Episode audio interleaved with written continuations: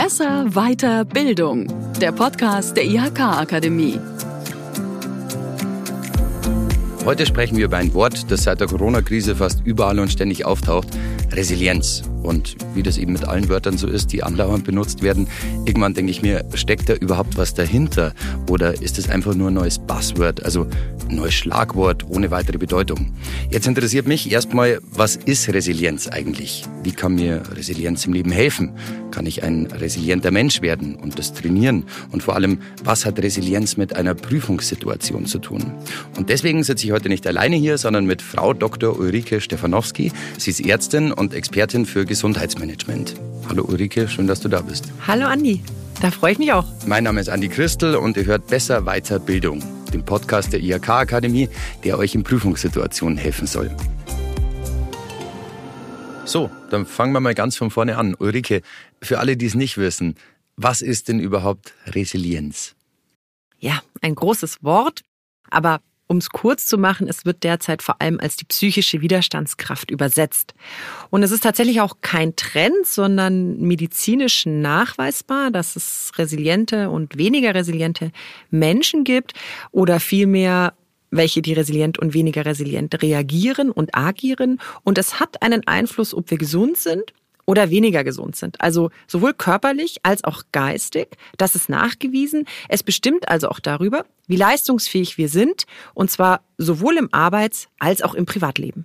Aber ist es jetzt schon so, wenn mir jemand ein Stück Schokolade anbietet und ich sollte eigentlich nicht, dass ich Nein sagen kann? Ist das resilient? Auch wenn man will, kann man es auch darunter bringen. Aber faktisch äh, geht es tatsächlich ein Stück weit darum, dass Körper und Geist als Einheit ja auch zu verstehen sind. Und bei der Resilienz geht es mehr um den Bereich der geistigen Widerstandskraft eben. Ähm, bei der Schokolade hängt jetzt ja beides zusammen. Ne? Ob ich die gerade brauche oder nicht, entscheidet häufig der Körper und der Geist folgt. Mhm.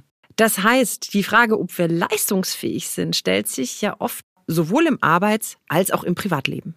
Und ich würde das Thema mit der Schokolade da auch ein bisschen so sehen, ja, dass es eine Möglichkeit ist, ähm, was ich gerade will, ob ich es wirklich brauche oder ob ich überhaupt Nein sagen möchte oder ob es nicht gerade sehr resilient ist, sogar zur Schokolade Ja zu sagen. Okay, dann frage ich jetzt mal anders. Also ich glaube, ich bin schon recht widerstandsfähig. Allerdings gibt es da immer so eine Situation, wo es bei mir einen Schalter umlegt und das ist meistens, wenn ich im Stau stehe. Und ich hatte das auch schon, dass ich mir vorher dachte, ich habe doch Zeit ohne Ende.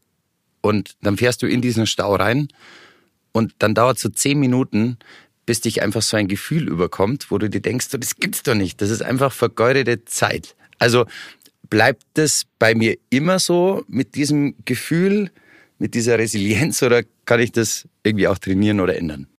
Ja, Fakt ist, hat man tatsächlich rausgefunden, dass so ein Teil bringt man mit, in welchem Rahmen man resilient ist. Und es gibt ja auch da die klassischen sieben Säulen der Widerstandskraft. Aber ein Teil kann man auch durchaus sich im Laufe des Lebens ähm, antrainieren oder man bekommt es auch durch Umstände mit. Und da kann man schon was dafür tun. Das ist wie im Sport auch. Jeder Muskel muss trainiert werden. Bei der Muskulatur ist es ja so, nach drei Tagen, wenn die keinen Reiz kriegt, baut sie sich langsam ab. Mhm. Und ein Stück weit ist es hier auch so. Also wir haben auf der anderen Seite die gute Nachricht, im Prinzip jeden Tag viele kleine Chancen, die Resilienz ein Stück weit zu üben und dann auch weiterzukommen. Jetzt hast du gesagt, sieben Säulen. Wie schauen die aus? Ja, also wenn man da die klassischen nimmt, die verändern sich auch. Resilienz ist ja nichts Feststehendes, aber die klassischen, die aus der Wissenschaft kommen, das wäre der Optimismus, die Akzeptanz, das Thema Opferrolle verlassen, Verantwortung übernehmen, Lösungsorientierung, Netzwerk und Zukunftsorientierung. Das sind so die klassischen sieben. Die hat man in unterschiedlicher Ausprägung und die kann man auch gezielt einzeln trainieren in Resilienztrainings. Oder eben man macht es für sich so im Alltag in Kleinigkeiten. Jetzt, wie trainiert man sowas? Hast du da eine Übung? Ja, also um auf das Beispiel vielleicht zurückzukommen, das ganz einfach zu halten. Wenn man im Stau steht, hast du ja selber angesprochen, ja, du weißt es selber, der kommt. Mhm. Wenn wir jetzt das Thema Akzeptanz nehmen, scheinst du es noch nicht ganz zu akzeptieren, dass da der Stau ist, sonst wäre ja kein Ärger da.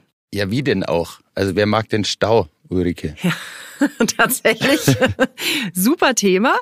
Wie man das jetzt akzeptieren könnte, ist ja eine Frage der Einstellung. Mhm. Oft weiß man es ja schon, dass es passieren kann. Ne? Man kennt ja seine, seine gefährlichen Stellen und äh, du hast es jetzt ja schon angesprochen, du bist ja noch nicht mal mit Druck rein, also hast eigentlich genug Zeit. Also mhm. diese, ich sag jetzt mal zehn Minuten, Viertelstunde für mhm. den Stau war eingeplant.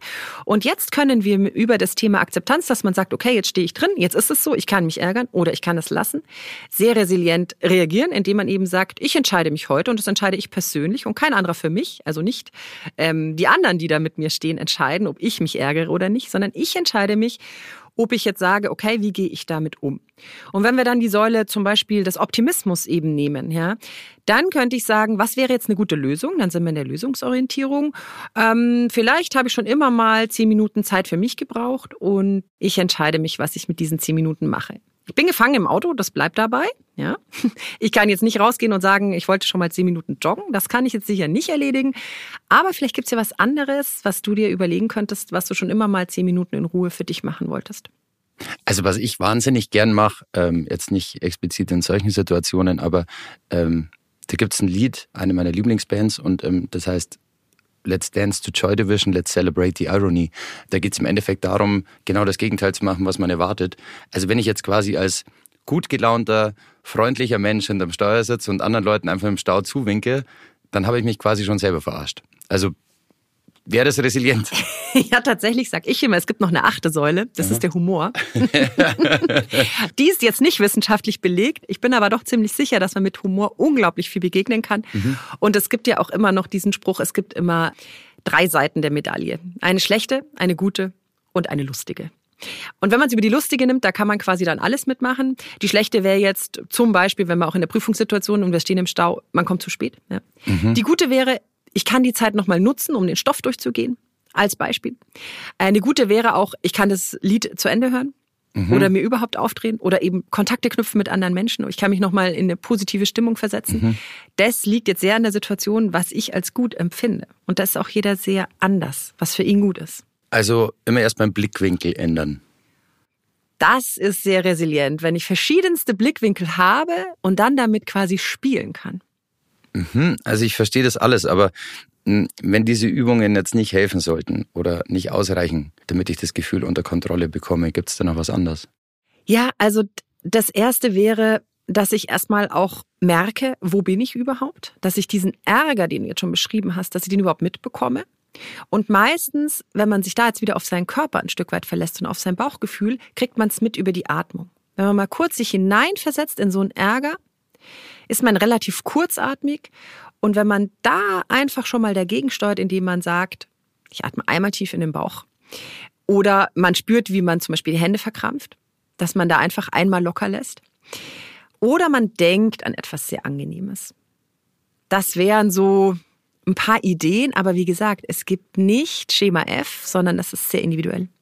Jetzt, wenn Resilienz wirklich sowas wie das Immunsystem des Geistes ist, dann muss man doch bisschen anders vorgehen, oder? Also ich meine, mein Immunsystem, das stärke ich ja, wenn ich gesund bin und nicht erst, wenn ich mich schon erkältet habe. Ja, tatsächlich. Das ist auch ein großer Punkt. Also man kann nicht sagen, ich werde von heute auf morgen resilient, genauso wie auch keiner von heute auf morgen sportlich wird.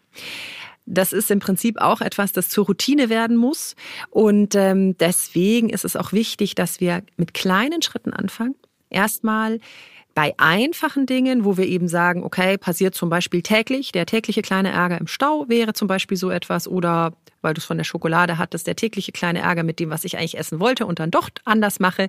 Wie sehr kann ich es akzeptieren und wie sehr gehe ich dann in eine Lösungsorientierung rein? Und da gibt es eigentlich täglich viele Dinge, es zu üben. Denn erst, wenn ich natürlich in der Routine schon meine Resilienzfaktoren gestärkt habe, dann kann ich auch wenn eigentlich mein Geist mich im Stich lässt, nämlich in der sogenannten richtigen Stress, also Fight-or-Flight äh, zum Beispiel in der Prüfung, dann auf meine Routine zurückgreifen.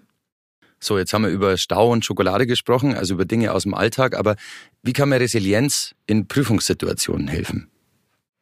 Ja, tatsächlich ist ja die Prüfungssituation so ein Stück weit die Ausnahmesituation im Leben. Und da ist es ja gerade wichtig, dass ich eine gewisse Widerstandskraft, also so eine Art Reservekapazität habe. Und wenn ich mir die über den Alltag aufbaue, so macht's der Sportler ja auch. Der trainiert ja auch im Alltag nicht das, was er dann in Marathon macht, sag ich mal, sondern er macht vorher immer kleine Bausteine und die kann er so richtig gut, dass er es dann in der Prüfungssituation, wo er im Stressmodus ja auch hochleistungsfähig ist, weil der Körper im Stressmodus sehr, sehr gut reagieren kann, dann abruft, was er an Dingen vorher trainiert hat. Und das bringt einen dann wiederum weiter, wenn man vorher geübt hat, dass man eben flexibel ist, dass man immer wieder anders auf Situationen reagiert, wie gesagt, die Blickweise mal verändert, dass man eher in die Lösung reingeht, also an die Lösung denkt, statt sich sozusagen zu verrennen. Und dass man eben optimistisch denkt zum Beispiel, statt eben sich im Negativen hineinzudrehen. Also quasi, wenn ich auf die Prüfung lerne, jetzt nicht unbedingt drüber nachdenken, was passiert, wenn ich die Prüfung nicht bestehe. Zum Beispiel, beziehungsweise, wenn man dann wirklich in der konkreten Prüfungssituation ist, ruhig sich nochmal diese Gedanken machen. Ähm, ich bin gut vorbereitet. Ich gehe da optimistisch rein. Ähm, ich akzeptiere auch, was immer da auf mich zukommt. Also, dass man ruhig diese sieben Säulen sich einmal durchspielt. Können wir die denn einmal abschließend noch durchgehen, diese ja. sieben Säulen, diese Fragen, die ich mir selber stellen kann? Also, der erste Punkt ist immer das Thema Optimismus. Ist mhm. das Glas halb voll oder halb leer? Mhm. Wie sehe ich es? Mhm. Das zweite Thema ist Akzeptanz die Situation ist so, ich kann mich drüber ärgern oder ich kann es lassen. Mhm. Und dann raus aus der Opferrolle, denn wenn die anderen schuld sind, dann werde ich auch nichts verändern können. Also die Verantwortung übernehmen, das ist die, die vierte Säule. Und wirklich, dann kann ich erst auch in die fünfte, die Lösungsorientierung kommen. Ein großer Punkt ist auch tatsächlich Netzwerkorientierung, wenn man jetzt äh, daran denkt, dass man ja auch manchmal Hilfe braucht. Wir sind alle Menschen, die nicht gerne Hilfe in Anspruch nehmen, weil wir so sozialisiert sind. Aber eigentlich helfen wir anderen doch ganz gerne. Also ist es absolut erlaubt und sehr resilient, an der richtigen Stelle um Hilfe zu bitten. Also sich dieses Netzwerk, das man ja hat, auch zu nutzen. Und die letzte Säule ist dann die Zukunftsorientierung, dass man sich auch eben immer überlegt, naja, ähm, wofür kann das jetzt gut sein? Und was kann in der Zukunft daraus vielleicht Gutes erwachsen? Oder die achte Säule Humor haben wir gelernt, gell? Ganz genau.